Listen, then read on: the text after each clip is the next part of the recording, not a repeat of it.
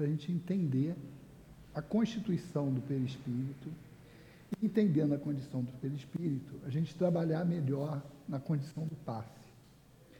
Tanto quem dá quanto quem recebe.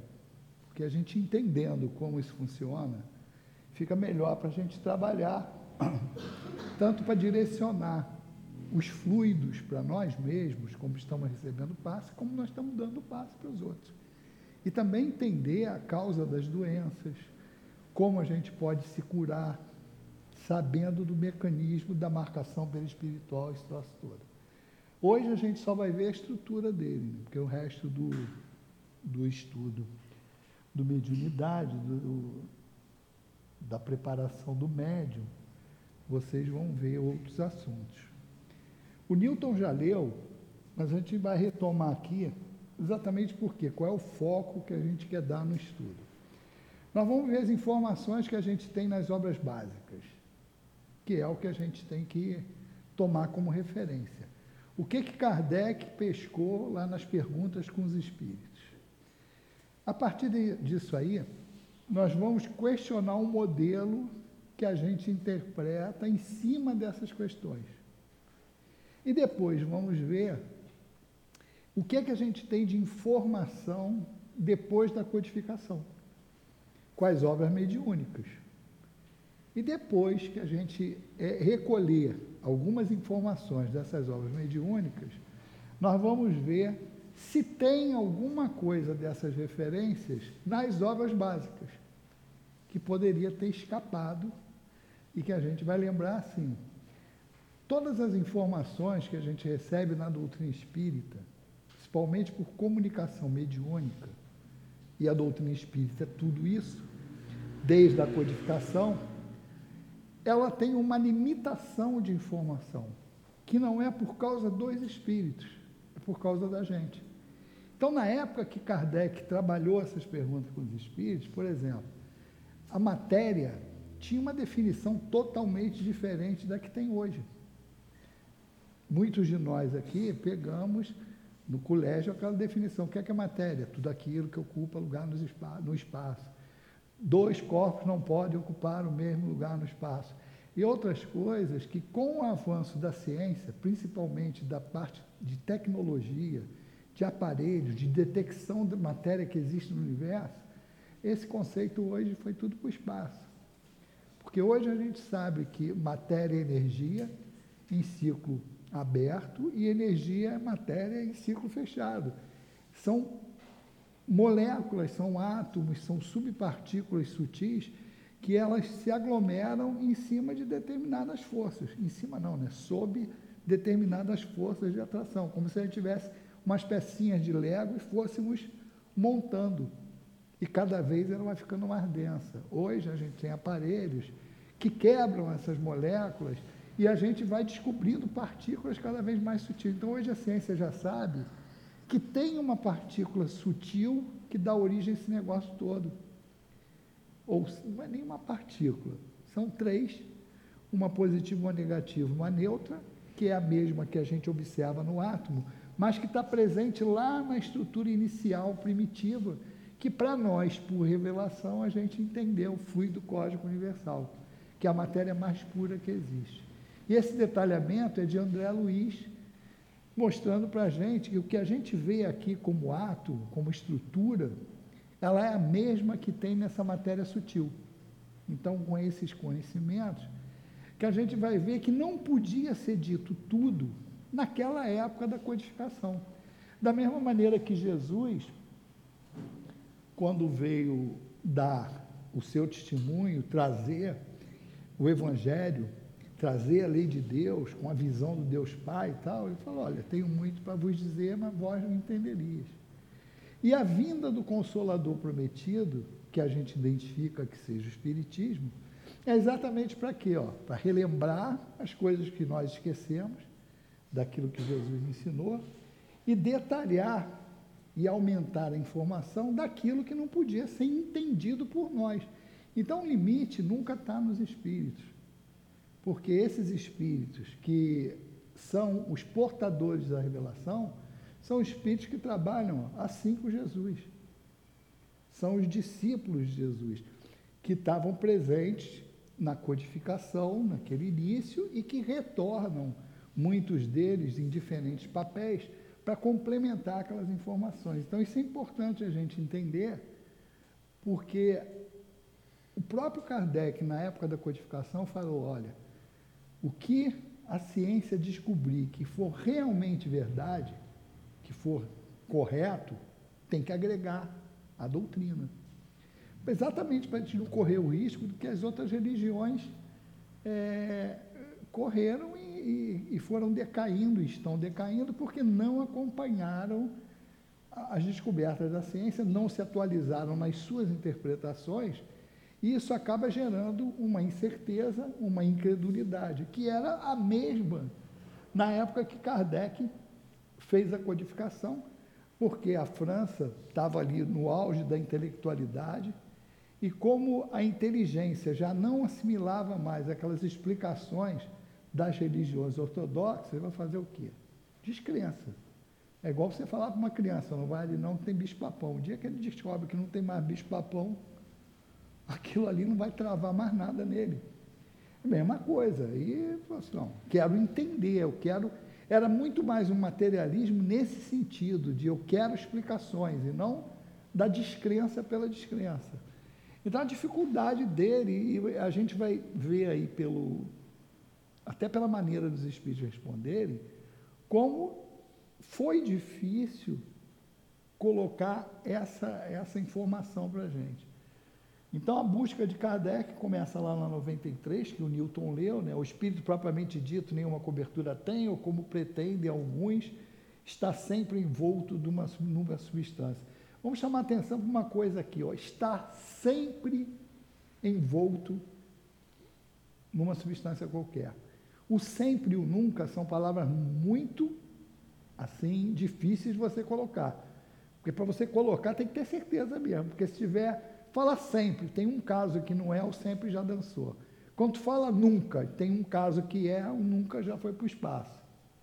Então, quando ele fala aí sempre, os espíritos respondem: ó, envolve uma substância vaporosa para os teus olhos, mas ainda bastante grosseira para nós.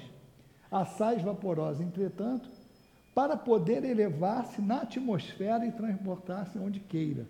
Tu vê, ele não contestou o sempre. Ou seja, ele confirma que sempre. E está envolto de quê? Uma substância vaporosa. Para nós mas para eles é algo material. Por quê? Se nós todos desencarnássemos aqui agora, nós íamos nos ver, levando em consideração que estamos mais ou menos na mesma faixa de evolução. Por que, que nós íamos nos ver? Porque quando a gente desencarna, tem uma, um corpo de expressão, de relação, que a gente se vê. Então, sempre as pessoas falam assim: ah, eu vi, vi o espírito de fulano de tal. E o pessoal sempre corrige. Não, você não viu o espírito. Você viu o perispírito, que é o evoltório. Então você vê aquela parte material. Porque o espírito a gente não vê. Porque espírito nem é matéria. E a gente vai vendo isso aí. Então isso é importante. E o sempre quer dizer, o espírito, sempre que tiver lá na sua existência, ele vai ter uma matéria que o envolve independente do progresso dele. Ah, se ele for espírito muito, muito evoluído, os espíritos falam para nós, ele, esse perispírito vai ser tão sutil que se confunde com a matéria que forma o espírito. Vamos guardando isso aí. Uma pergunta que fazem sobre isso. Ah, Jesus, ele não, até se coloca. Jesus não tem perispírito, porque ele já não é isso. Vocês mesmos vão responder isso quando a gente estiver no raciocínio, porque também é isso, esse estudo a gente faz para nós irmos pensando juntos, não para a gente chegar aqui e dar uma informação e vocês engolirem, porque aí sedimenta melhor. Na 94, ele pergunta da onde o espírito tira essa matéria. Aí ele responde: do fluido universal de cada globo. Aí o que ele quer dizer com isso? Cada globo tem uma matéria diferente. Então, para ele viver naquele mundo, ele tem que colher uma substância daquele mundo. Por isso que nas pesquisas, o pessoal sempre contesta isso. Ah, o pessoal O Espiritismo diz que tem a pluralidade dos mundos habitados. O cara manda uma nave lá para Marte, manda para não sei aonde e não encontra vida. Porque o cara, por enquanto, está procurando. Agora não, que eles já estão mais espertos. Procurando vida da maneira como nós temos aqui. Mas como a matéria é diferente em cada globo, por causa da formação, da maneira como ele foi formado, a vida também é diferente em cada globo. E os espíritos já falavam isso para a gente, porque tem vida que vocês não sabem, tem animais, tem é, reinos, animais que vocês nem conhecem. Naquela época, hoje a gente já sabe que tem vida na profundeza dos mares, nos reinos abissais. Então é muito distante da superfície da água. Você encontra lá camarões transparentes que vivem numa pressão muito alta e uma temperatura muito alta. Que por aqui, 100 graus e pouco, a gente come alho e óleo. Pois lá o bicho sobrevive. Quer dizer, quando tu imaginar, Kardec faz esse raciocínio com os espíritos. Pô, se você não soubesse que tinha gente, dentro, vida dentro d'água, tu nunca ia imaginar que alguém respirasse lá. E animal vive lá. Então é mais ou menos por aí. É, são diversos modos de vida. Então ele diz: passando de um mundo ao outro, o espírito muda de envoltório quando mudar de roupa. Isso aí a gente vai também responder com a lógica que a gente vai, vai desenvolver aí. Mas o que ele quer dizer é o seguinte: pô, estou no planeta A, eu vou encarnar no planeta B, e é claro que eu tenho que me trajar da roupa adequada para ficar naquele planeta. O meu corpo de relação é inerente àquele material que o outro planeta é formado. Isso até no plano espiritual, porque aqui a gente tem o corpo físico. Né? A gente desencarna, fica lá nessas colônias, seja ela qual for, a gente vai estar com um corpo característico daquela faixa vibratória que está ali. Por isso, os espíritos, os espíritos, na época da, de Jesus, os apóstolos, os profetas, todo mundo falava, ah, vamos falar na, na, túnica nupcial, na túnica nupcial, que você vai construir a túnica nupcial. Exatamente por quê? Porque esse envoltório, ele é tanto mais sutil quanto mais elevado for o espírito. Então, vamos supor, roupa suja. Quanto mais eu me elevo, mais limpinho vai ficando essa roupa, mais brilhosa, mais luminosa, que é a característica da matéria sutil. Quanto mais sutil é a matéria, maior a faixa vibratória dela e mais luminosa, mais clara, mais diáfana ela é. Mais sutil, mais vaporosa. 94A. Assim, quando os espíritos que habitam mundos superiores vêm ao nosso meio, tomam um perispírito mais grosseiro, o espírito responde: é necessário que se revistam da vossa matéria. Já o dissemos. Eu não acredito que ele tenha falado isso assim, mansinho. Deve ter enchido o saco dele. Pô, já te disse. Foi mais ou menos assim. Da mesma maneira como a gente fala com os outros. Quando já falou uma coisa, pô, já te falei isso. E está ali, bem no, em 95, o invólucro semimaterial do espírito tem forma determinada e pode ser perceptível. Aí a pergunta dele, como a gente faria, seria assim: pô, peraí, tá legal. O cara tem uma forma lá. Eu posso ver isso? Quando ele pode ser perceptível. Tem uma forma determinada, isso é uma fumacinha, como é que é isso? Tem a forma que o espírito queira, foi o, quando Newton falou, que Emmanuel se apresenta com a figura do senador romano, porque foi a encarnação que ele conviveu com Jesus, e aquilo marcou, e ele se apresenta assim. Mas para ter essa capacidade, o espírito tem que, ser, tem que ter um certo nível de evolução. Por quê? Porque ele tem que ter a capacidade de conhecimento, aí é conhecimento técnico, que até um momento ele tem que ter conhecimento, mas dali para cima tem que ter também um aspecto moral. Mas isso é mais técnico do que qualquer outra coisa. Para ele saber manipular o fluido, aí ele se apresenta com aquela visão. Porque é o pensamento que molda essa estrutura. É como se a gente estivesse fazendo aquelas molduras em papel machê ou em cerâmica. Você não pensa, você pensa na forma e você vai dando com a mão. Só que o fluido cósmico, esse fluido sutil que, que envolve a gente, como Kardec fala lá na Gênesis, e os espíritos também. Da mesma maneira que a gente manipula as coisas com a mão, esse laboratório do mundo invisível, isso é feito pelo pensamento. Então é como se você tudo que a gente faz aqui, ó, vamos construir aqui o centro. Fez uma planta. O arquiteto lá desenhou, quer dizer, ele pensou e materializou aquilo ali. E a gente tem que construir usando tijolo, massa, tinta. No plano espiritual, você faz isso com o pensamento e vai montando. Então, trabalha com o pensamento. Por isso que ele se apresenta assim e manipula esse negócio. Então, é assim que este vos aparece algumas vezes, que é em sonho, porque a gente sai do corpo durante o sono, que é no estado de vigília, são aqueles que têm vidência, ou então quando o espírito se materializa. A diferença. Quando, se eu fosse um espírito desencarnado, eu chegasse aqui e aparecesse para todo mundo, todo mundo está me vendo, independente de ser médio ou não, foi uma materialização. Eu peguei e me revesti de uma matéria densa o suficiente para entrar na faixa de visão de vocês. Aí vocês, todo mundo viria. Se eu não fizesse isso, se eu não me materializasse, se eu não condensasse essa matéria em torno de mim, só os médios me viriam. Por quê? Porque os médios, quem tem essa, esse tipo de mediunidade, evidência, ela, um dos meios é se afastar um pouco do corpo e perceber com a visão do espírito. Ou então o espírito faz alguma coisa, potencializa a visão dela e ela vê o que os outros não veem. Por isso que há bem pouco tempo atrás, muita gente era internado como maluco porque via espírito. O pessoal não entendia, interna que está doido.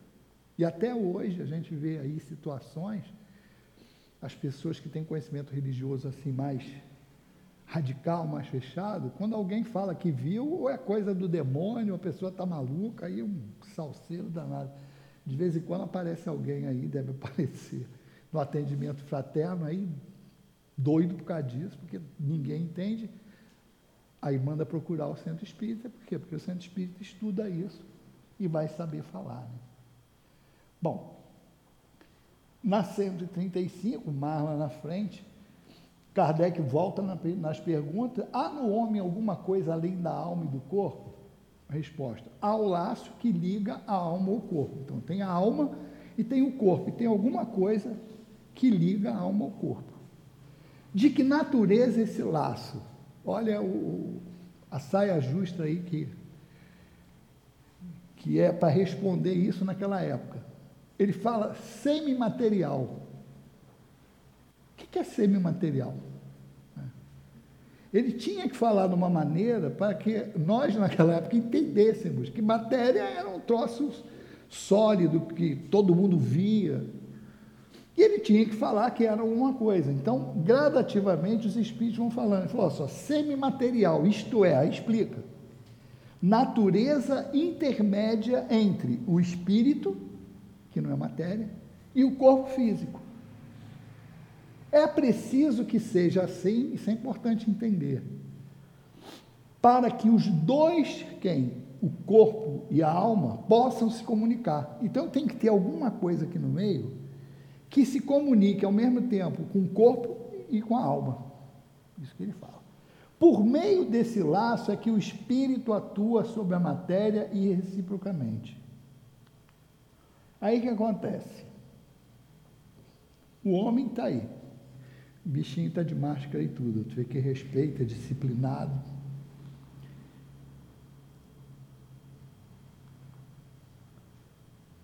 Ele tem corpo físico, isso segundo esses conceitos que a gente viu, a gente vai montar um modelo de perispírito. Ele tem ali um perispírito e tem um espírito, que é alguma coisa, mas que a gente não sabe o que, é. E aí como é que fica isso? Com esses conceitos ali, nós teríamos assim, o espírito, que é o princípio inteligente, com a constituição que desconhecemos, Porém, sabemos que a sua que é a sua origem, que a sua origem tem o E é, a mais, que a sua origem é diferente da origem da matéria. Que aí vocês vão ter que lembrar lá o que estudaram no livro dos Espíritos. Deus, Espírito e matéria. Deus, o Criador, Espírito e matéria, que ele usou para criar o universo. Matéria, princípio material, que individualizado é toda a matéria que a gente vê aí. E o princípio inteligente, que individualizado é o espírito. Então são essas duas coisas que Deus criou, Deus usou para criar o universo todo. Então, se ele fala que é trindade universal, esses dois elementos são diferentes, são origens diferentes, coisas diferentes. Perispírito é o laço que liga o espírito ao corpo físico. Também é matéria, porque se não é espírito, tem aquela regrinha básica: não é Deus, não é espírito, é matéria. Qualquer coisa que perguntarem para vocês, se aquilo não for Deus e se aquilo não for é, espírito, é matéria. Qualquer coisa, não pode ter dúvida nisso. Então, perispírito é matéria. Porém, numa apresentação mais sutil, mais, menos densa, mais vaporosa, mais etérea. Esse, é, esse foi o pior problema. Como é que ele ia falar em algo que a ciência ainda não tinha conhecimento? Então, chamou de semimaterial. E ao longo da codificação, ele vai dando mais detalhes nisso até chegar na Gênese, no capítulo de fluidos, falar que toda matéria existente no universo é derivada do fluido cósmico universal, aquele negócio todo. Corpo físico é matéria também, como tal, constituída de moléculas, átomos, etc. Tanto perispírito como corpo físico, ambos são derivados do fluido cósmico universal, que é a origem de todo elemento material. Aí está a chave do entendimento desse negócio todo. Por quê? Aí a gente vai começar a questionar. Se fosse só isso aqui, o entendimento, espírito, perispírito e corpo físico, a gente tem que começar a ver se esse entendimento cobre todas as necessidades da gente. É a primeira pergunta que a gente faz. Ó. Como um corpo homogêneo, o que é, homogêneo? Esse cara se constitui de uma coisa só, única. Como esse cara aqui pode ter ao mesmo tempo afinidade com um negócio que nem é matéria, que é o espírito, com algo que é matéria densa. Porque entre um negócio e outro tem que ter afinidade. Lembrar que a é necessário que esse elo que une esses dois ele possibilite que o espírito atue em cima do corpo. Esse é o maior problema. Como é que vai fazer? Eu lembro que antigamente eu explicava assim: ah, isso aqui é igual aquela esponja que a gente usa para lavar a louça. Ó. O lado de cá é aquele lado mais fino, mais de esponjinha, e aqui é o lado parecido com bombril. Só que isso aqui não é homogêneo ele é constituído de duas partes, uma mais leve e outra mais pesadona. Então, isso aí já é algo que sai da explicação. Esse modelo já não explicaria para nós esse negócio. Aí a gente tem que lembrar o que a gente aprendeu em fluidos. Por isso que, que os espíritos falam assim: ó, se não entender fluido, não vai entender pelo espírito. Exatamente porque o perispírito ele retrata as condições dos fluidos. Tu tem que entender o que é matéria. Então a gente tem que lembrar. Isso aqui não vai, ali não vai. A gente tem essa escala aqui. No livro dos Espíritos, tem uma questão que Kardec pergunta sobre molécula. Molécula, molécula de água, H2O. É a fórmula da água, é como uma substância é formada. Ele pergunta se a molécula tem forma. Aí ele fala: tem. Ela é, é vamos dizer assim, constante ou variável? Aí os espíritos respondem um negócio que é a chave desse troço para a gente. Responde assim: ó, é constante a das moléculas primitivas, variável a das moléculas secundárias Aí fala para a gente assim, ó, pois o que pensais que é molécula, quer dizer, quando eu penso assim, ó, a molécula da água, ela não é a molécula primitiva, ela é uma aglomeração das moléculas secundárias. Ou seja, eu olho para um negócio aqui e penso que ele é algo único. Só que ele é uma aglomeração de moléculas imediatamente anteriores a ele até chegar uma molécula ou um átomo único.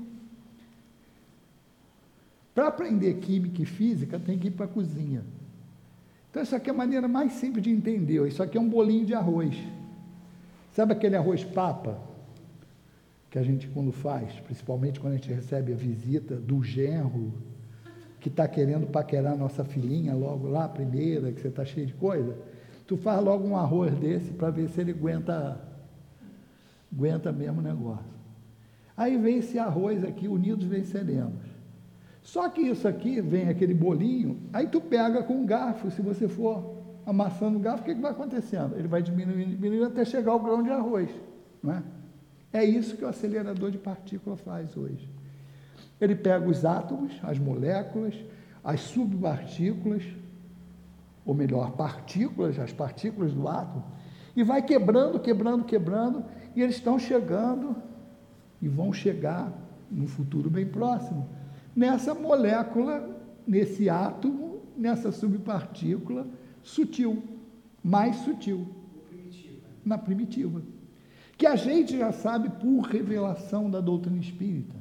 Porque ele fala que o que tem de matéria mais sutil, os espíritos chamaram fluido cósmico universal. Isso aqui ó, é o que o pessoal chama de física quântica. É a física das partículas.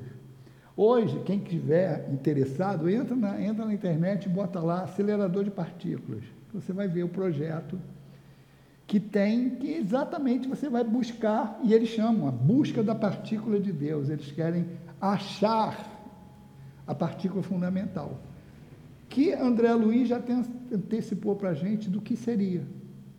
Seria, porque ele já falou que o átomo, ele, quando fala de átomo mental, ele fala assim, que o átomo mental, ele ainda é matéria, e fala que pensamento é matéria exatamente por isso, porque você movimenta essas partículas. Ele falou que é muito sutil, mas ainda é matéria. Por falta de palavra, ele falou assim, ó, átomo mental, que é composto de um núcleo positivo que tem um neutro mental e um próton mental, com um elétron mental girando em torno. Ele não tem nome para chamar, ele chamou mental, para sinalizar que isso é o primitivo. Então, quando os caras encontrarem isso aqui, eles vão encontrar algo parecido com um átomo na mesma estrutura, para mostrar a unidade da lei de Deus, que é um núcleo positivo, que vai ter um próton e um nêutron primitivo, com um elétron primitivo girando em torno. Da mesma maneira que a gente pega e fala assim, ah, qual é a substância mais sutil que a gente tem? É o hidrogênio, mais simples. Que hidrogênio é um próton, um nêutron e um elétron. Então, você teria esse equivalente, mas lá num nível de subpartícula. Que hoje, cada vez que passa, os caras vão descobrindo mais subpartículas. Eles já nem falam que já descobriram, porque eles sabem que ainda não chegaram. E os, os, os instrumentos, quanto mais evoluídos, mais eles vão se aproximando dessa área. Então a gente teria numa escala ó, a matéria densa aqui, e quando você vai sutilizando, ela como vai desagregando, ela é mais sutil, vibração mais alta e mais sutil, mais sutil, mais limpinha, mais limpinha, até chegar lá ao branco total. Nessa área, nós teríamos o estado de materialização, que é tudo que a gente conhece e reconhece na nossa vida diária. Nós temos os fluidos imponderáveis da Terra, que são aquelas coisas que a gente não vê, mas que os aparelhos detectam e a gente sabe que existe. Isso aqui, cada vez mais, vai aumentando. Por quê? Porque os aparelhos vão ficando mais potentes, então eles vão descobrindo materiais ou percebendo materiais que a gente não percebia. E o estado de eterização é aquilo que está mais próximo lá da sutileza da matéria. Aí você vai falar assim, poxa, para que, que eu preciso saber disso aí? É porque exatamente isso aí que é a chave da gente descobrir o perispírito. Porque ó, o corpo físico está aqui, ó, nessa área de estado de materialização. O espírito, ele vai estar numa área que seria, ó, se fosse uma parede aqui, ele estaria do outro lado da parede. Por quê? Porque ele não é matéria. Ele não é matéria. Os espíritos falam assim, o que, que é? Eu não sei, mas matéria ele não é. Eu posso dizer o que ele não é. Os espíritos até falaram assim, ó, alguma coisa ele é, mas não é essa matéria que você conhece, ou que a gente está se referindo. Então aquilo ali deixa lá para o canto. Agora, se a gente sabe, aí é lá na Gênese, por isso que tem que estudar. Espiritismo não dá para ficar meia boca, como a gente diz, tem que estudar. Lá no capítulo de fluidos, os Espíritos falam para nós que entre o fluido cósmico universal puro e a matéria densa existe uma infinidade de estruturas materiais, incontáveis, que povoam o universo todo. Ou seja, desse extremo ao outro, tem um monte, muito, muita estrutura material, que vai depender até de quê? De forças que estão atuando sobre ela. Então, como que eu posso cobrir essa distância com um cara só? É possível? Pela lógica não dá, né? Não tem, é muito distante. Eu não vou ter afinidade aqui para eu poder transmitir o que o espírito quer para chegar no corpo. Esse aí é o problema de você analisar só com o perispírito sendo uno e homogêneo. Ele não é homogêneo. Ele não é constituído da mesma coisa. Ele tem que ser algo diferente para ele atender essas necessidades nossas. Aí começa outros questionamentos.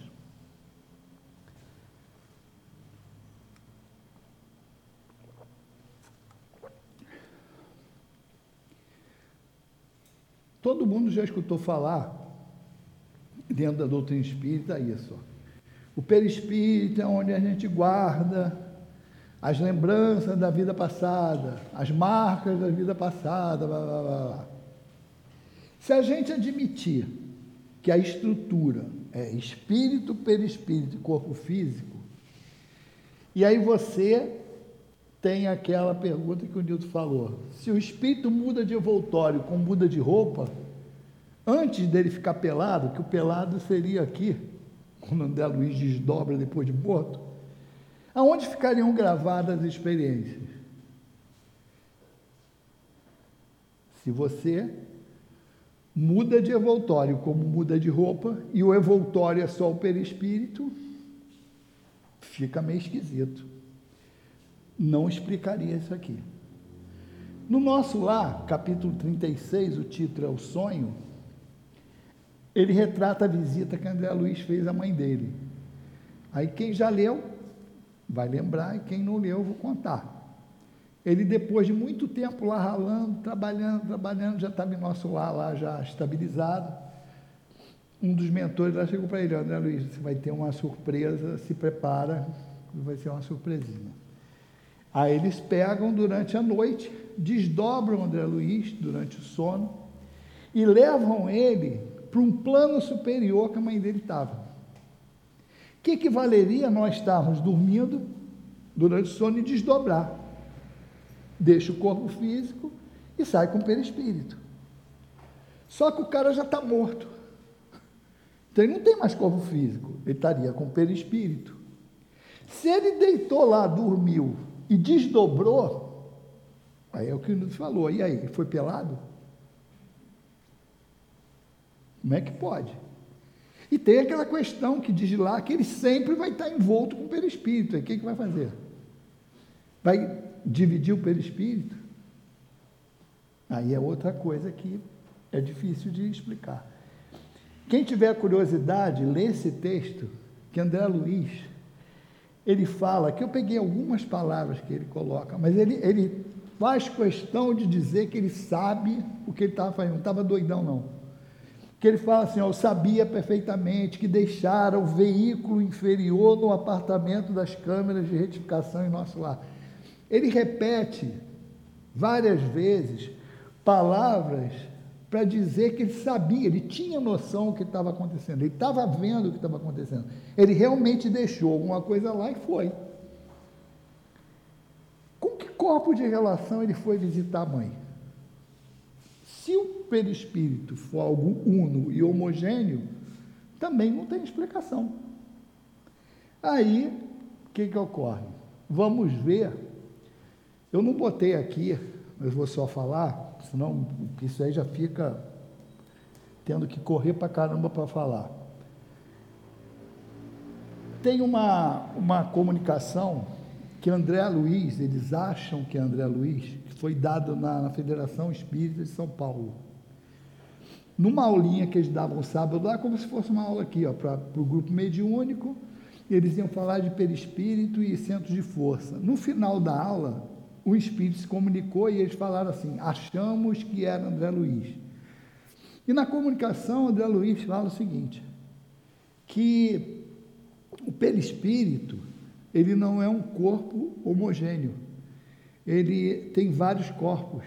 Aí fala: corpo mental, com quatro subdivisões, que é corpo mental sublime, superior, médio e inferior. Tem o corpo espiritual e o dupletério, ali no corpo físico. E ele fala que os centros de força percorrem todos essas, esses corpos e desemboca lá no dupletério. Ainda dá uma informação lá que, que ele diz assim: se falo que é no dupletério é porque é ali que ele aparece. E ele falou isso, é importante para você ver como os espíritos superiores eles têm cuidado com o entendimento dos outros. Que lá na Federação Espírita de São Paulo, o Edgar Armon, ele tem até um livro que é que ele fala sobre isso. Ele falando que o dupletério, que os centros de força estão situados no dupletério. O Espírito fez uma correção, ainda justificou por que, que ele falou que estava lá.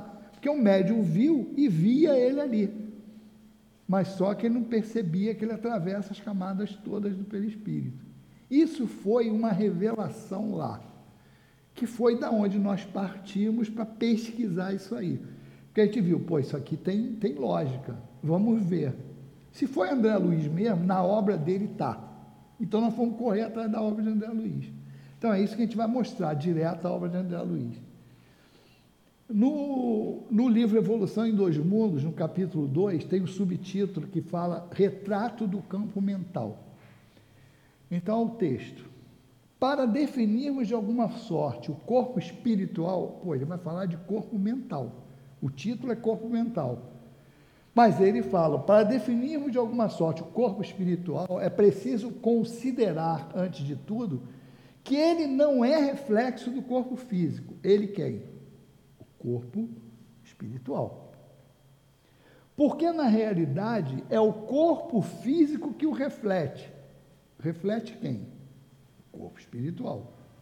Que era o que a gente falava de perispírito. Ó.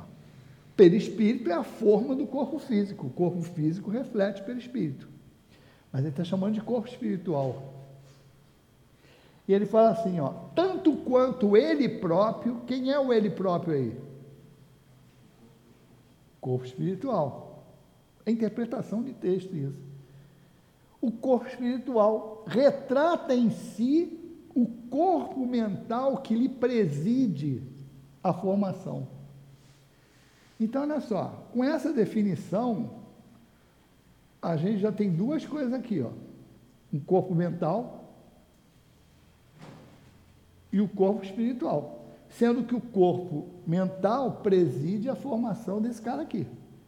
Esse cara aqui é retrato desse. Pô, beleza. Já não tem só um negócio chamado perispírito. Que às vezes a gente não percebe isso. O que, que é perispírito? Ó, é o que está em torno do espírito. Só que não foi dado mais detalhe. Perispírito, está lá. Tem perispírito. Ele falou, o perispírito é o que está em torno do espírito. E que no outro, no outro extremo está o corpo físico. Mas não, nada mais foi dito. E o pessoal espírita ficava discutindo com os teosofistas que falavam nos, nos sete corpos. Aí o pessoal falava assim: não, mas Kardec falou que é perispírito. E ficava aquele negócio: tem que ir lá pedir perdão para os caras. Quem discutiu com, com o pessoal da teosofia. Aí segue o texto. Ó. Aqui ele dá uma outra coisa que é importantíssimo e que muito espírita de galão não percebe isso aí. Do ponto de vista de constituição e função, que se caracteriza na esfera imediata ao trabalho do homem após a morte, onde é o trabalho do homem após a morte? André Luiz podia facilitar para a gente, né? Falar plano espiritual. Ele fala uma. Ele dá aqui para ver se a gente está atento. Mas é isso, é o plano espiritual.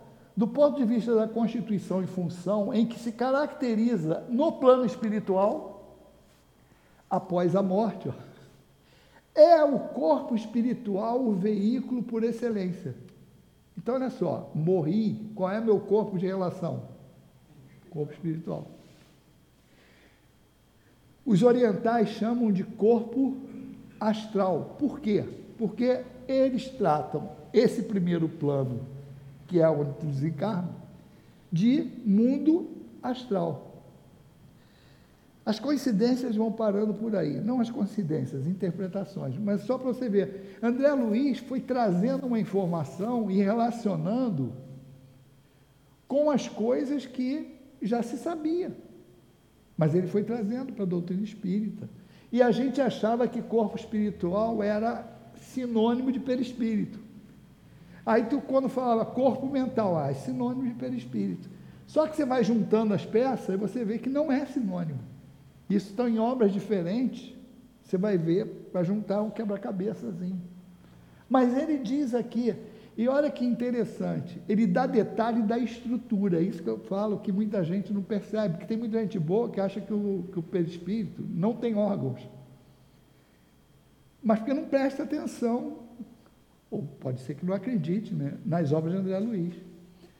Porque ele fala assim, ó, esse, esse é o veículo por excelência, quer dizer, o corpo de relação. Aí ele diz a estrutura, com sua estrutura eletromagnética.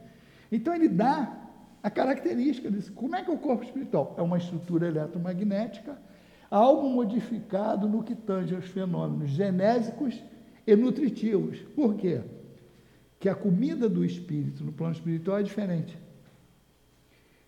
Espírito também em, em, no lance genésico, porque espírito não reproduz espírito. Nós reproduzimos o que? Corpos. A gente fabrica carro não cria piloto. Isso é, é outro negócio. Mas ele ainda faz uma observação aqui, ó, de acordo, porém, com as aquisições de mente que eu manejo. Alguém aqui já escutou falar sobre sexo no, no mundo espiritual?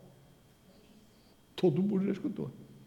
Inclusive, alguns médios sofrem ataques sexuais.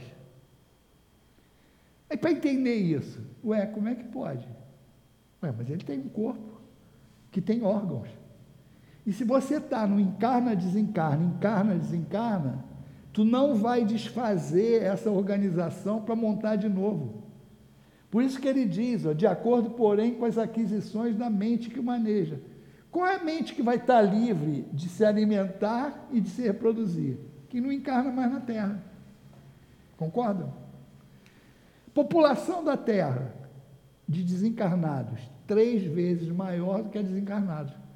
Então, se a gente arredondar 8 milhões, 8 bi encarnado, vai ter 24 desencarnados, dando mais ou menos aí uns 32 bi. É claro que eu não lembro se na época que André Luiz falou isso, quanto era o número de habitantes do planeta, mas isso é só para ter ideia. Então, esse povo que está encarna, desencarna, vai manter essa estrutura no corpo espiritual. Vê lá em nosso lar, que eu de brincadeira chamo da revolta da rabada, tem uns capítulos lá iniciais que ele fala que os habitantes de nosso lar estavam reclamando da comida, queria comida mais pesada. Ah, esse negócio de aguinha, suquinho, esse negócio não enche a barriga de ninguém, não. Por isso que eu falo de brincadeira que é a, a revolta da rabada. E o governador lá bateu o pé, não vai comer esse negócio sutil aí. Por causa da sutileza dessa estrutura, uma estrutura eletromagnética. Então, se a gente olhar aqui, ó, tá por aqui. Aquele carro que a gente fica quando está no plano espiritual, ele é mais sutil, o combustível é mais leve. Não é, a gente não precisa comer o que a gente come aqui. Então, o aparelho, por isso que o aparelho, mesmo que seja esse pessoal que está, nós, quando desencarnamos lá, ele é mais sutil, porque ele não precisa de ter uma aparelhagem tão densa, porque você não come algo pesado que você precise de um sistema digestivo para fazer o que faz, as reações químicas que faz no corpo físico. Aqui esse 3 é uma observação que está lá no texto anterior, em que ele sinaliza o corpo mental. Aí define aqui o corpo mental. O corpo mental, assinalado experimentalmente por diversos estudiosos, é o evoltório sutil da mente. E aí a mente é o espírito. Então, primeiro evoltório lá, corpo mental. Então, a gente já tem aí no Evolução esse preenchimento. Outra obra. Nos domínios da mediunidade, capítulo 11. No domínio da mediunidade, lembrem que é a, a obra que André Luiz ele narra umas visitas do plano espiritual que ele faz com a equipe a algumas casas espíritas para observar o trabalho mediúnico. E aqui nesse pedaço, ele está vindo e observando um trabalho mediúnico numa casa espírita. Então, nesse trecho, ele está vendo isso aqui, ó. Com o auxílio do supervisor, o médium foi devidamente exteriorizado, ou seja, desdobrou o cara magneticamente. A princípio, seu perispírito, olha só, ou o corpo astral, ele está dando aqui umas dicas, porque corpo astral é o semelhante ao corpo espiritual, que a gente falou por causa das referências do oriental aqui, ó estava revestido com os eflúvios vitais que asseguram o equilíbrio entre a alma e o corpo de carne, conhecido aqueles em seu conjunto como sendo duplo etérico. O que é o duplo etérico? Aí ele explica: formado por emanações neuropsíquicas que pertencem ao campo fisiológico, ou seja, emanações neuropsíquicas é um tipo de matéria que eu gero no meu cérebro, no meu psiquismo. E ele diz que fica ali, é que aqui não, não deu para eu, eu fazer, é como se no primeiro desdobramento que o cara forçou aqui, ó, ele saísse aqui, ó, imagine aqui, umas substâncias agregadas ao corpo espiritual quando ele está desdobrando. O chiclete. Porque aqui está o texto já no final, mas se você for ver o texto todo, ele fala assim: o que, que fizeram com o cara? Volta com o cara para o corpo e desdobra ele de novo. Porque isso aqui, ó, pertence ao campo fisiológico e por isso mesmo não conseguem maior afastamento da organização terrestre. Ele não podia desdobrar assim porque ele trouxe um resíduo do dupletério. Ele falou assim: não, o dupletério tem que ficar lá. Aí reencaixou o cara e tirou de novo. Porque, ó, destinando-se esse dupletério à desintegração, tanto quanto ocorre um instrumento carnal por ocasião da morte inovadora. Pô, ele bota mais um elemento aí, ó. A gente já tinha lá o espírito, o corpo mental com suas quatro subdivisões, que a gente nem trabalha isso, para não dar mais confusão.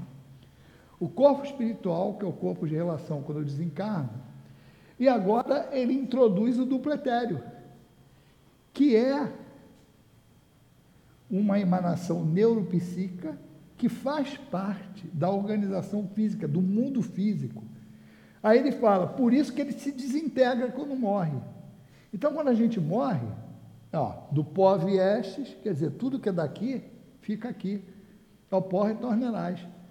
O corpo se dissolve, se, desagrega, e o dupletério é aquela emanação que escapa, que se dilui depois que a gente morre. Que ali ainda tem fluido vital circulando, tem um monte de coisa. Por isso que os espíritos tratam de dispersar para que não seja vampirizado pelos espíritos inferiores. Então isso aqui, ó, fica aqui, morreu. Eu morro, isso fica, e eu saio com esse corpo de relação, corpo espiritual. Aí a gente já começa a ter as explicações para as coisas que a gente colocou lá. Porque aqui, ó, já começa a responder algumas perguntas. Se eu tenho esse quadro de fluidos e eu começo a preencher isso aqui, eu tenho, já não tenho mais a falta de afinidade entre esses compartimentos. Por quê? Porque eu tenho o espírito que não é matéria, mas colado a ele, eu tenho o corpo mental que é matéria sutil, é fluido código puro, zero bala que tem várias camadas, subcamadas aqui, que não interessa para a gente ficar. Porque senão já se complica com, com as camadas que a gente coloca, ainda mais botar subcamadas aqui. Mas o interessante é entender que isso aqui preenche essa escala.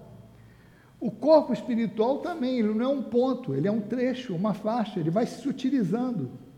Então, você tem desencarnado esse conjunto aqui, quando eu encarno, ó, eu pego esse envoltório do planeta para poder pegar um corpo. Então, mudas de envoltório como mudar de roupa. Ele falou lá que muda de perispírito como muda de roupa? Não. Ele falou muda de envoltório. Aqui, ó.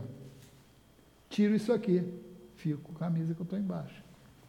Mesma coisa vou para o plano espiritual, isso aqui fica. Vou encarnar em outro planeta. Eu tenho que pegar o equivalente a isso aqui, lá no planeta que eu vou reencarnar, para poder ter afinidade em pegar o corpo que está sendo gerado por algum habitante de lá. Ou mesmo na Terra. Estou no plano espiritual, corpo de relação, corpo espiritual, vou encarnar. Tenho que pegar do planeta uma substância, que é o dupletério, que ele é formado no útero materno. Lembra reencarnação de Segismundo, está em Missionários da Luz. Ele está lá, corpo espiritual. André Luiz olha, ele meio doidão lá, tonto, desconfortável. André Luiz fala: o que, que aquele cara está tá assim? Só porque ele já está entrando na fase, está se aproximando da reencarnação, está entrando na fase de esquecimento do passado e de redução pelo espiritual. Então ele já não está mais senhor de si. E está recebendo um passe para tirar a matéria que ele agregou aqui no nosso plano. Ou seja, mesmo ele com o corpo espiritual lá, ele agrega a matéria que está lá na atmosfera do plano espiritual em que ele se encontra. Aí ele vai reencarnar. O cara é como se estivesse dando uma lixada nele para ele receber outra mão de tinta aqui. Então ele vai pegar nas visitas que ele fazia ao casal que ia receber ele, ele já está absorvendo no perispírito dele, no corpo espiritual do caso, a matéria que está aqui. Quando ele se junta no momento da, da fecundação, ele vai montando em torno desse corpo espiritual o dupletério para fazer a ligação com o corpo físico que está sendo gerado pelos mecanismos genéticos normais lá. Então aqui, ó, já fica a primeira primeiro questionamento que a gente fez lá da distância entre um extremo e outro, de não ser coberta, como é que ficaria a afinidade? Concordam que ela está respondida? Sim ou não? Não escutei nada. Vê se vocês pelo menos falam alguma coisa para dar colher para eu beber uma água aqui, pô. Ficou claro isso ou não? Sério, ficou? Agora tem algumas outras questões ali que a gente tem que resolver. Eu já dei dicas de algumas. foi aquelas que a gente já falou aí. Mas vamos botar aqui outra informação que André Luiz tem lá entre a terra e o céu. Se tiver alguma, alguma pergunta a fazer, pode fazer, pode levantar a mão e fazer. Essa informação está lá entre a terra e o céu, onde Clarencio fala para André Luiz assim: ó, como não desconhecem, o nosso corpo de matéria rarefeita está intimamente regido por sete centros de força. Antes que alguém pergunte, é são os principais, que tem um monte de centros de força, mapeados já pelos orientais, mas os principais são esses sete que se conjugam nas ramificações dos plexos. O que, que são plexos? São as terminações nervosas do corpo físico. Então, cada um desses plexos, eles têm um correspondente centro de força que vem dessa estrutura perispiritual e se junta ali. Isso é o que eclode lá no dupletério. E que vibrando em sintonia um com os outros, ou seja, esse centro de força tem comunicação um com os outros ao poder, ao influxo do poder diretriz da mente, é o espírito que gerencia isso, estabelece para nosso uso um veículo de células elétricas que podemos definir como sendo um campo eletromagnético no qual o pensamento vibra em circuito fechado. Por isso que quando eu penso, a gente fala assim, ah, eu tenho pensamentos bons, eu faço circular o fluido salutar no meu corpo todo. Quando eu penso besteira, quando eu penso ódio, quando eu quero prejudicar alguém, quando eu reclamo muito, todas essas baboseiras que a gente ainda faz, eu estou jogando fluido deletério aqui. E aí eu sinto isso pipoca em alguma parte do meu corpo. Em qual? Na parte mais frágil. Uns é dor de cabeça, outros é alergia, outro é dor de estômago. Aí cada um vai estourar aí aonde for pior. Então, essas informações, a gente é, formalizaria uma sistematização assim. Ó. Eu tenho o espírito, que é um princípio inteligente, o diretor de tudo, que é o que eu sou. Tenho o corpo mental, que é meu envoltório, primeiro, que tem lá suas subdivisões: mental sublime, superior, médio e inferior. Tem o corpo espiritual, que é retrato desse corpo mental. Fala mais uma coisa, o corpo mental, ele é tão mais complexo, por isso o nome mental, quanto a evolução do espírito, porque ele é produto do que o espírito é. Então, nas primeiras encarnações humanas, quando o princípio inteligente é dado uma ajustada nele para ele ter a primeira encarnação como humano, ele ainda não tem um corpo mental formado por ele. Ele só tem a substância, mas ele não tem complexidade. Então, quem monta isso para ele são os responsáveis pela encarnação. E é algo meio automático o corpo físico dele, porque está seguindo a característica genética dos pais que estão gerando aquele corpo para ele. Ainda não tem aquela relação de ele formatar os corpos subsequentes. É fácil entender isso, porque ele está no início, ele ainda não tem nem mérito, nem demérito para refletir aquilo no corpo como a gente. Depois de uma certa, um certo grau de, de vivência, a gente vai construindo problemas, desequilíbrios no corpo espiritual ou coisas boas. Que quando eu juntar no corpo físico, eu transfiro a minha característica para aquele corpo. Como ainda não tenho vida moral nesse início, eu não tenho também essa característica do corpo mental. Então, no início é automático. Eu vou passando a ter conforme o espírito vai evoluindo. Então, tem o corpo espiritual, que é esse corpo de relação. Quando eu estou no plano espiritual, eu estou com ele. Quando eu vou reencarnar ou encarnar, eu tenho o dupletério que eu tomo do planeta, no nosso caso é do fluido terrestre e o corpo físico, que é a matéria terrestre.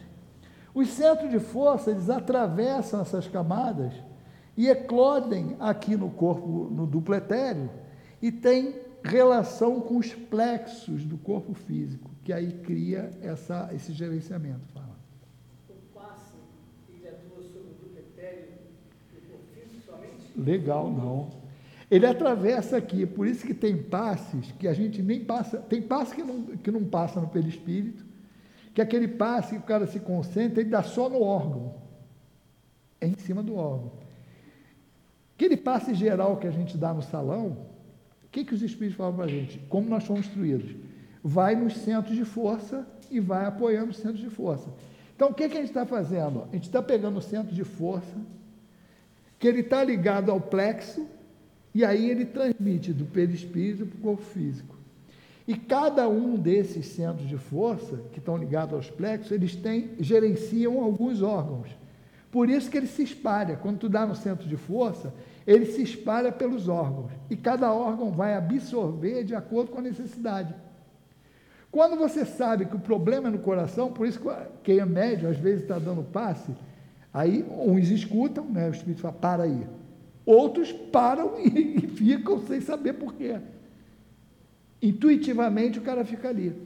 Nesse caso, o espírito está induzindo a ele a dar o passe em cima da onde está precisando. Então, essa característica também.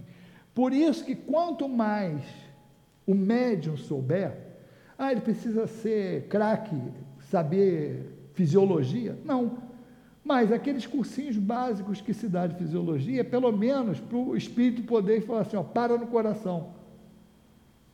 Aí se o Espírito falar para você, para no coração, tu vai parar onde? No coração de brinquedo ou no coração a vera? Porque o cara que não souber vai parar aqui, né? Se o cara souber o mínimo de fisiologia, vai saber que o coração é aqui e com a pontinha virada para lá. Não vai ficar parando no coração, que é de brincadeirinha, né? O cara fala no fígado, o cara não sabe onde parar. Então, pelo menos, tem que ter essa visão. E é essa característica, por isso tem passe que não passa nem no perispírito, porque tu vai direto em cima do órgão. E é mais direto, é como se fosse uma, um chumacho de fluido que você joga em cima do órgão, aí ele vai absorvendo ali. Mas se der no centro de força, está ligado ao coração, está mexendo no coração. Mas aí tem até, eu tenho até uma parte do estudo, quando falo do passe e tal, que mostra essas diferenças de caminho. Se você dá geral, como o nego fala assim, ah, só impõe a mão. Tem que se garantir bastante para fazer só impor a mão. Ah, mas Jesus impõe a mão. Pô, mas Jesus não precisa nem fazer força para o fluido sair. Saía pela sombra. Porque se você botar só no centro, aqui, ó, ele gerencia todos. Qual o caminho que vai fazer aqui? Você vai parar aqui, ele vai ficar entrando aqui, entrando, entrando, entrando aqui, que inclusive dá uma dor de cabeça danada em quem está recebendo, porque está descarregando fluido em cima do cucuruto da pessoa, que isso desde a época de Umbanda, todo mundo sabe, não bota na cabeça, é por causa disso. O cara vai dispersar fluido aqui, ele vai ficar ali, vai acumular, aí ele vagarosamente vai fazer o quê? Ó?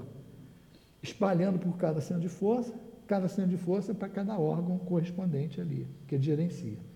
Isso é um caminho. Vai para um, distribui o centro de força, do centro de força para os órgãos. Se o cara vai assim, ó, vai no cardíaco, aí tu vai no centro de força cardíaco, ele já vai fazer o quê? Tu já está indo no centro de força cardíaco, que vai espalhar para os órgãos que ele gerencia, já é mais curto. Se o cara fala assim, ó, no coração, aí tu imagina o coração e para no coração. E se você ainda souber como funciona, se o cara souber assim, ó, ele está com entupimento na veia, você vai dar o passo que a gente chama de rotorruter. Tu já vai imaginar, tu vai visualizar o coração e desentupindo a veia, que é o mesmo efeito que o remédio faria dissolvendo quimicamente a gordura ou o que tiver lá. Por isso que o médium, quanto mais o médium saber, melhor. Ah, eu não sei. Vai com a cara, o coração, a coragem, que o espírito vai fazer o trabalho. Mas se você quer facilitar a vida do espírito, a gente tem que conhecer um pouco. Mas é é por aí mesmo, não tem muito que, o que inventar, não. Depois vamos ver se você pode trazer aquela aula do magnetismo, o caminho dos fluidos. É, aqui não é o passe, a aula que tem nisso é no passe mesmo, é uma, é a maneira de você dar o passe. Aqui, ó, o que, que a gente viu depois? São oito, é que hora? Oito e meia, cara? São 8 e 15. Tá. Pode, pode. Ali a gente está vendo tem sete bolinhas no primeiro, tem uma só atrás, né? Está repetido tudo atrás ali, né? São 7 vai lá até. É, que não dá para ver. É, vai até o. Né? E também preguiça do desenhista para botar tudo aqui, mas é, é para entender que está aqui, mas ele. Isso, isso. Vai até lá, atravessa tudo. Porque senão não tem sentido, né? Porque o espírito se comunica exatamente por essa via. A, o, a lógica disso tudo é realmente você dar um caminho de afinidade ali, você não ter nada estanque. E aí você entende que realmente, como Leon Denis fala, o espírito quer, o perispírito transmite, o corpo obedece. E a volta também. Tu catuca aqui, ele chega. Aí você vai entendendo. Por que, que a hipnose faz? A hipnose faz com que você corte esse circuito, você interrompe. Aí o cara às vezes não. Hoje o cara usa. Eu nunca me arrisquei, que também nunca peguei ninguém que fizesse isso. O dentista, né? odontologia, tem uns que usam hipnotismo para o cara, para anestesiar. Não, bota anestesia, que vai ficar inventando moda. Enquanto o cara não comprovar que está legal. Não, porque se a pessoa fizer e der certo, tudo bem, mas tu tem que estar tá muito concentradinho ali para não. para você realmente conseguir isolar. Mas tem pessoas que conseguem fazer isso. O faquir, aquele exemplo do pessoal oriental, muita meditação e tal, o cara consegue realmente isolar. Que aquilo é, é simplesmente ele corta o, a sensibilidade para chegar no espírito. Né? A partir desse ponto, o que, é que a gente fez? A gente falou lá, bom, partiu lá de uma de uma mensagem lá que André Luiz deu e que a gente estudou e foi ver. Aí a gente foi ver na obra de André Luiz, aí depois a gente falou assim, fica aí, depois a gente te ajeita. A gente falou assim, bom, está na obra de André Luiz, agora vamos ver se está na obra de André Luiz, isso aí tem que ter alguma dica na obra básica, concordam? Porque não, não, não era possível. A gente sabe que não, não, não houve, não tem invenção.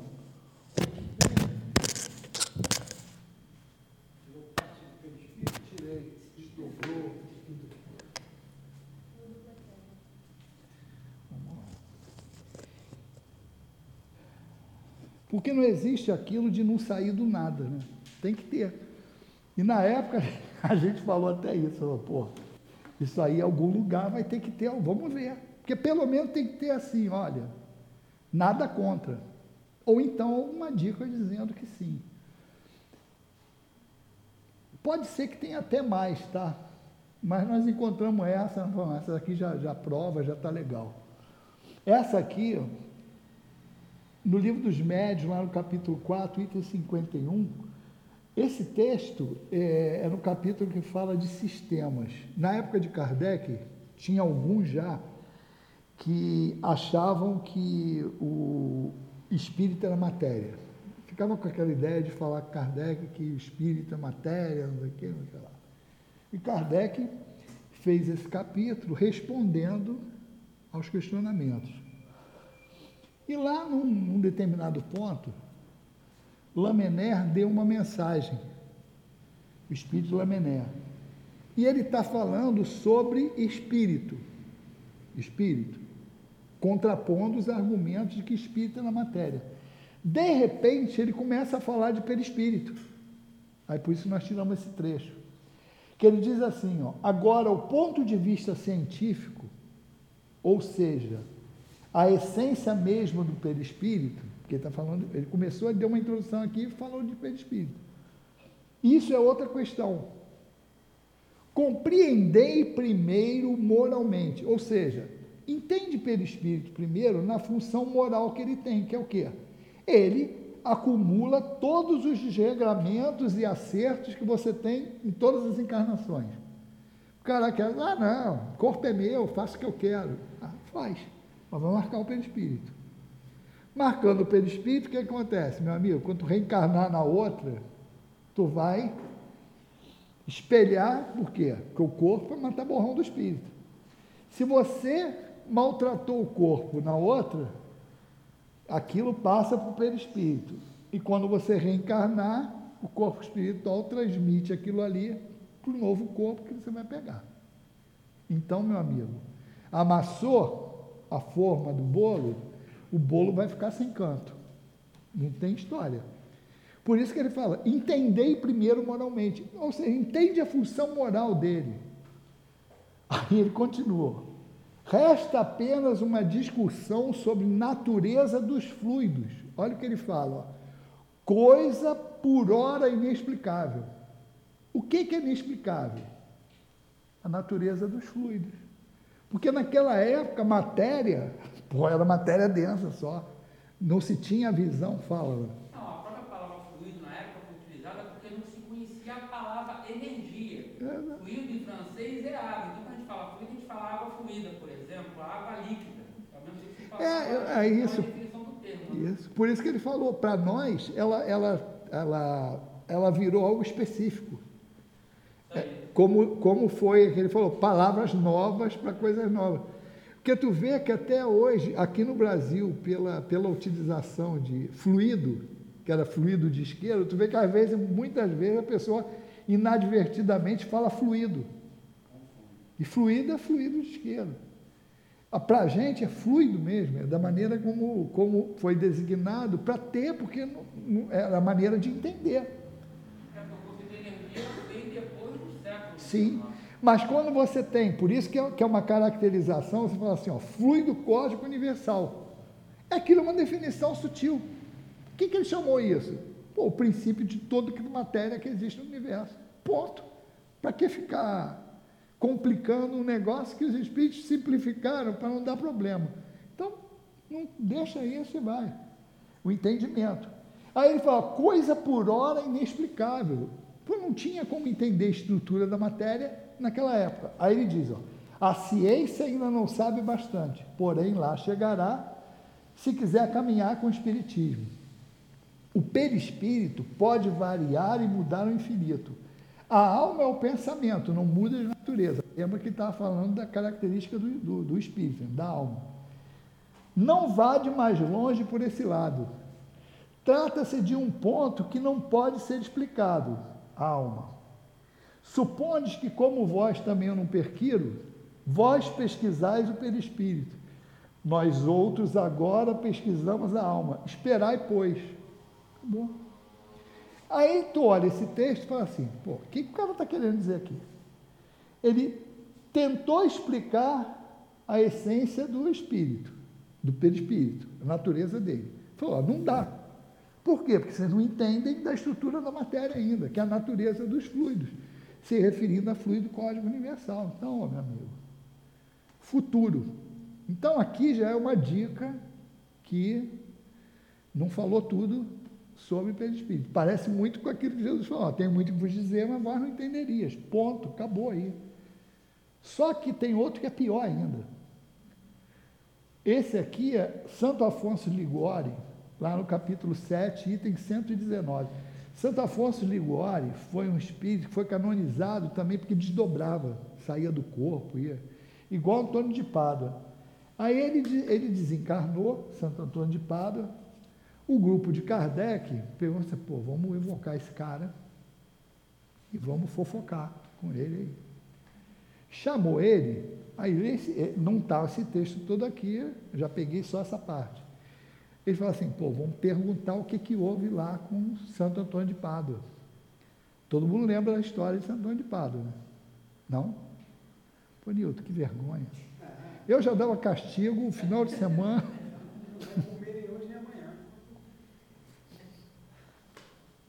Eu estava precisando de um castigo, de um castigo desse. Não come nem hoje nem amanhã, para ver se melhora. Aí chamaram para falar em Antônio de Pádua. Antônio de Pádua, o que aconteceu? Ele tinha facilidade de desdobrar. E ele foi, o pai dele estava sendo julgado numa outra cidade, ele saiu do corpo, foi lá, se materializou, ou seja, um desdobramento seguido de uma materialização, defendeu o pai dele e depois retornou.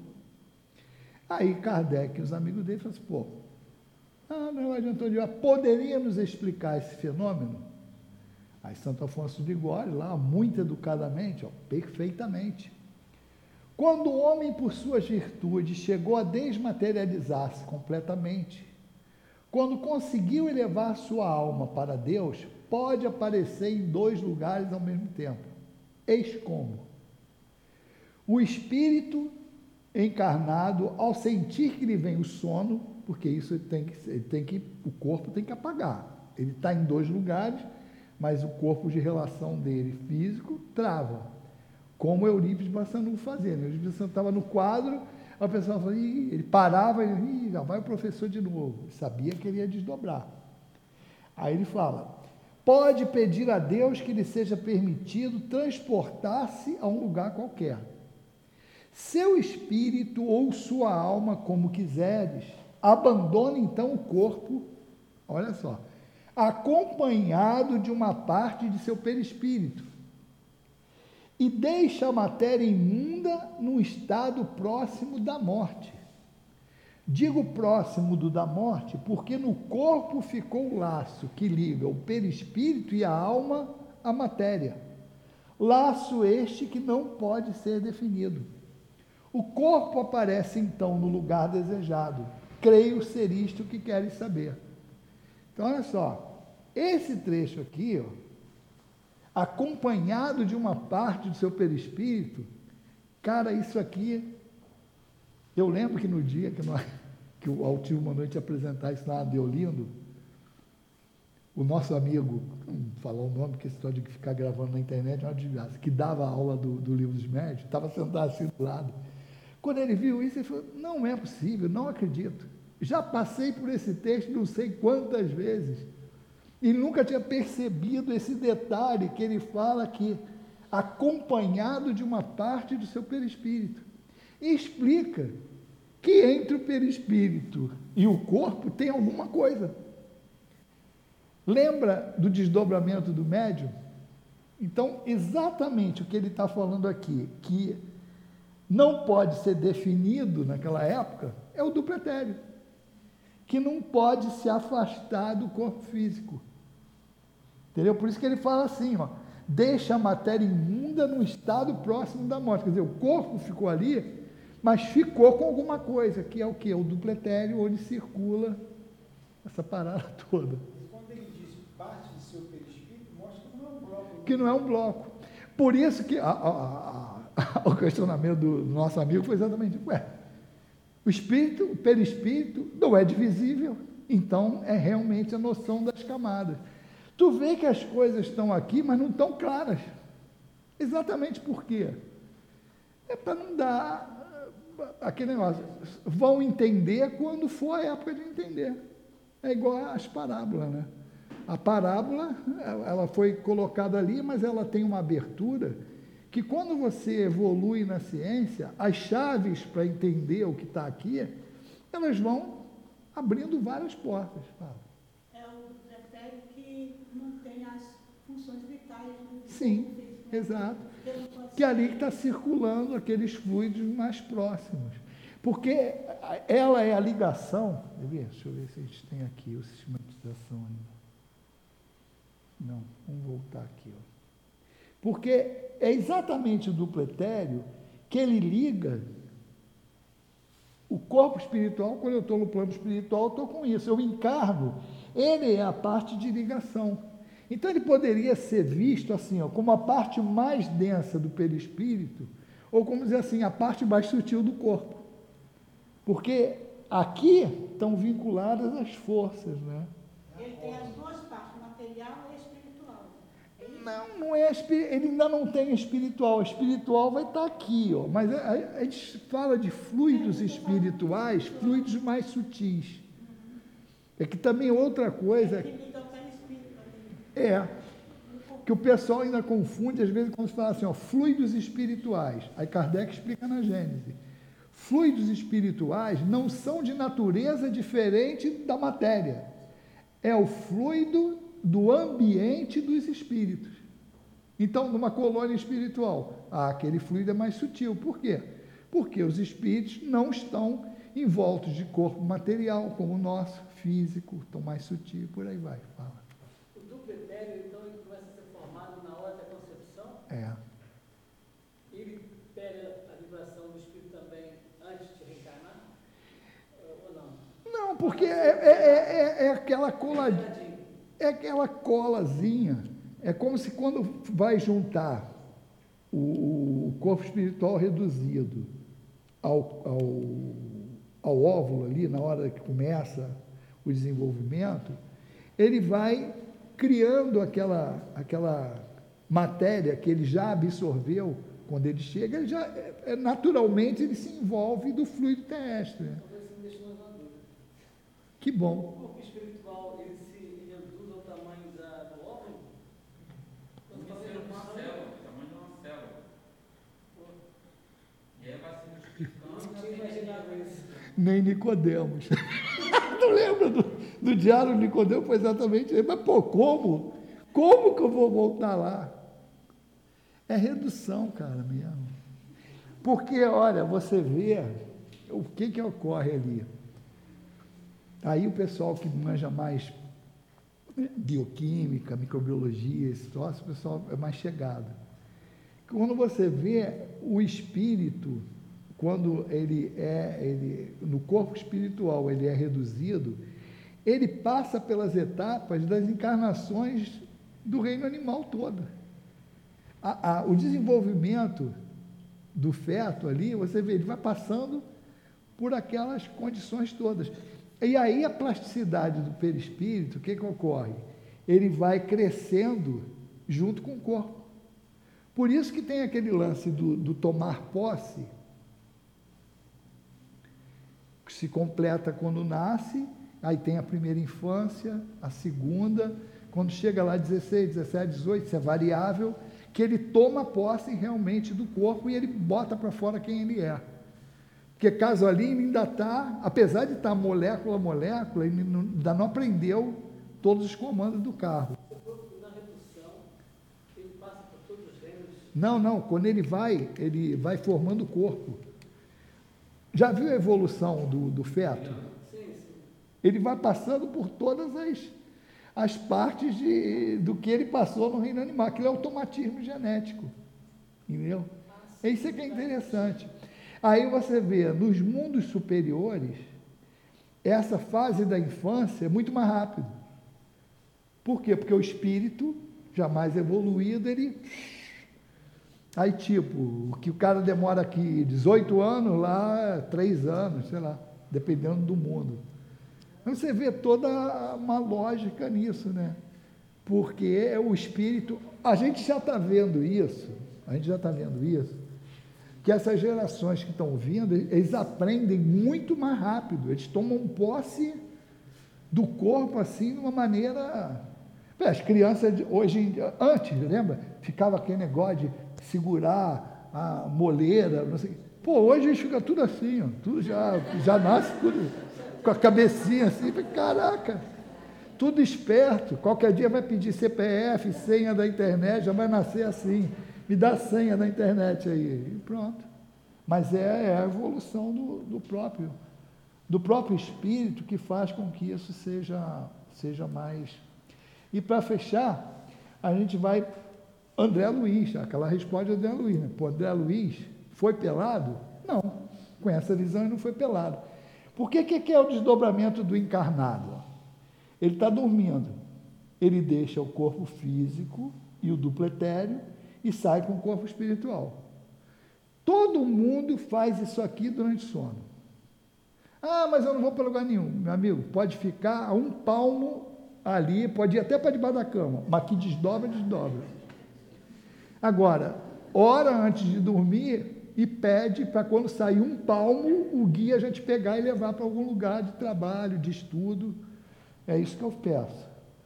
Para quando eu sair, logo me leva antes que eu faça alguma besteira. Aí, o que, que acontece? Desdobramento passa a ter um conceito diferente. A gente falava assim: desdobrar é sair do corpo físico.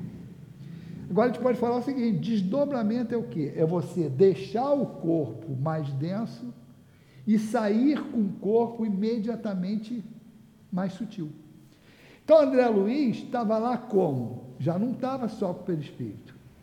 Espírito, corpo mental, corpo espiritual. Deixou o que lá nas câmaras de retificação? O corpo espiritual. Foi com o quê? Com o corpo mental. Sutil o suficiente para penetrar lá no, na área que a mãe dele estava. Mesmo assim, o que foi levado, porque não é a condição normal dele. Então é uma, é, é uma, uma condição aí de entendimento que clareia para a gente várias coisas de, em relação a perispírito, aí vai, tu desdobra isso para em relação ao passe, melhora o entendimento de como a gente passa as nossas doenças, comportamento moral para comportamento para o passo físico. Perguntas, dúvidas.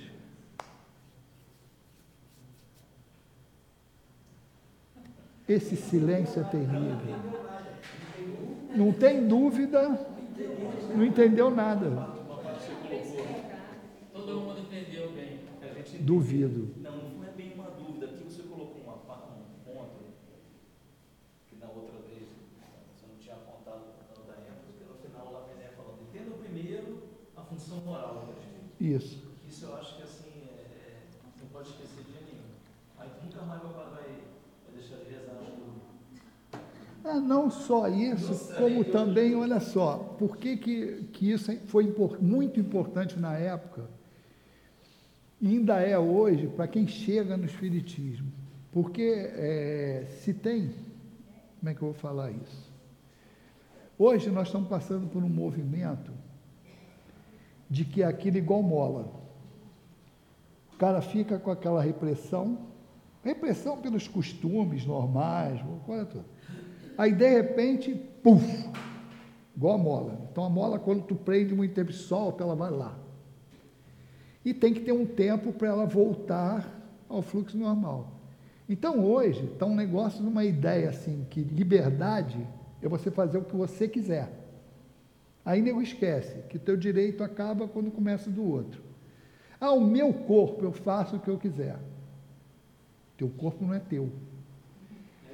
O nosso corpo, quem deu foi Deus. Ah, não pediu para nascer, pediu, implorou de joelhinho num milho. Porque a vaga para reencarnar está pior do que a faculdade de medicina. Olha só. Aí o cara fala assim: ah, vou fazer o que eu quero com o meu corpo. Não, pode fazer o que quiser? Pode. Semeadura é livre, mas a colheita é obrigatória. Porque tu vai fazer, ah, olha só, eu, eu vou falar isso porque é um exemplo assim que todo mundo entende. Que as mulheres modernas de hoje falam assim, não, sou dono do meu corpo, quero o aborto. E tem espírita entrando nessa. Não tem como quem é espírita apoiar aborto, pena de morte. Não tem como. Por quê? Porque o teu conceito que você acredita se choca, é incompatível com isso. Vamos lá. Aí a pessoa, a pessoa que não conhece fala assim, não, eu posso fazer o que quiser com o meu corpo. Pode. Mas se você fizer isso, o teu perispírito vai registrar. E em algum dia aquilo ali vai retornar para você.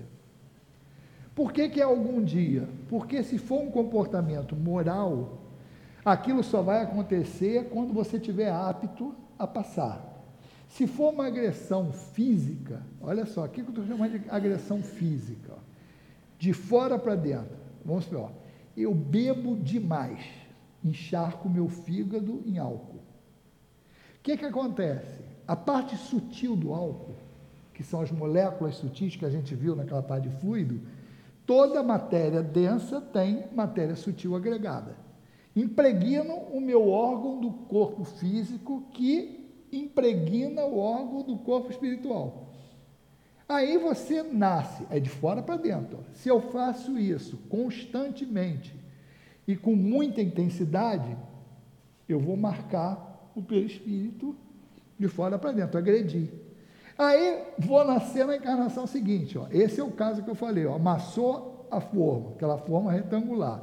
Amassei o canto. Meu amigo, só vai sair três cantos no bolo. Vai sair, aquele vai sair sem canto. Alguém vai ficar sem o canto. Se gostar do canto, vai ter briga. Porque amassou a forma. É a mesma coisa. Aí a pessoa, aí que, qual é a consequência disso? Ah, nasceu uma criança que tem. Não, pô, não seja também tão radical. Cirrose hepática. Cirrose hepática. Cirrose hepática. Aí o cara assim, pô, mas como? E, e a medicina está tentando agora justificar, porque isso não tem explicação. Porque você fala assim, pô, a cirrose hepática é só por conta de bebida. Você é uma criança. Aí a ciência está procurando uma causa para justificar que a criança tenha. Mas a gente sabe que isso é perispiritual, cara. É perispiritual. Entendeu? Não, genético eles sabem que não é. Mas estão querendo. A desculpa para a É. ignorância é a mutação genética. É, eles estão querendo uma justificar, procurando, mas é mais complicado do que você admitir que, que é a reencarnação. Mas você vê, aí passa, é uma consequência. Então você não é dono. É dono? Pode? Pode, mas não dessa maneira que você acha. Então tem várias coisas que você faz com isso, que você, é, esse é o entender moralmente, que é importante. A minha consequência, o meu ato, ele vai ter uma resposta da lei. Nada vai sair impune. Isso é, é- é outro negócio também que, para a gente, a gente fala assim, que a pior coisa que tem, os espíritos falam isso, lá na codificação, não vou lembrar onde, mas eu lembro que no estudo que a gente fez lá do, do preparo do livro dos espíritos para o carnaval, para aquele encontro de carnaval, a gente estava vendo o seguinte, pô, ó, o que mais é, perturba o espírito é o senso de injustiça, porque ele existe em qualquer nível de cultura. Isso independe da cultura. A injustiça, ele independe da cultura. Então, o selvagem tem, o intelectual tem, todo mundo tem. Então, aquilo é inato, o cara sente aquilo. Então, a pessoa olha o distúrbio todo que ocorre, principalmente no âmbito político, né? Pô, lá, fazem, acontece, não sofrem nada, impunidade. Não tem impunidade. Não tem impunidade. Uma hora ou outra a casa vai cair. Se não for nessa encarnação, em outra. Ah, mas isso uh, não resolve os problemas. Não, não resolve, mas pelo menos não tira da gente a ideia de que Deus é injusto. Que a pior coisa que tem é você estar passando por um monte de problema e você ainda achar que não existe justiça. E tem. Agora, não é a hora que a gente quer, é a hora da lei. Mas essa justiça que é, é para nós que somos espíritos e que conhecemos a reencarnação. Agora, uma pessoa que não é espírita Isso. e que não tem esse conhecimento, ela quer justiça agora. Não, mas por isso, por isso eu estou falando a importância de quem para quem chega. Por isso que a reencarnação, esses conceitos espíritas, rapaz, é muito importante se as pessoas tivessem conhecimento disso, porque diminui muito o sofrimento. Eu, eu fico pensando, falei, caramba, se eu não tivesse conhecimento espírita, informação espírita, eu não sei como eu aguentaria viver no mundo de hoje, que você observa um monte de coisa e você desespera. Quem não conhece, né? É, voltando aqui sobre a questão da genética, eu acho que as coisas também que está confundindo os cientistas, né? Por exemplo, você teoricamente, quando nasce como orientado com uma codificação genética para determinadas doenças, como é que algumas pessoas têm essa codificação, a doença não se manifesta e você ainda consegue codificar o caso, ou seja, tirar aquilo, ou seja, que aí surgiu a tal da epigenética, mostrando que existe um. Quer dizer, teoricamente o cérebro já programou tudo o teu corpo, orientação estrutural, mas como que pode se modificar? Aonde que vem essa reorientação? Nós vamos fazer, ó, nós vamos fazer medicina espiritual esse ano. Nós vamos estudar sobre a plasticidade do cérebro, esse estudo que eles estão fazendo, a neuroplasticidade. Só que o que acontece? Alguns poucos estão sinalizando para a existência do espírito, mas a maioria ainda vê isso como uma função cerebral. E a gente vai ap- apresentar mostrando que o cérebro ainda é, cau- é feito É da, do da causa, foi exato. E aí tem a história também do gatilho nas moléculas sutis, que aquilo dispara ou não dispara. Toda aquela preparação que se faz, mas é um assunto interessante. Bom, é, o material de hoje era esse aí. E da próxima vez a gente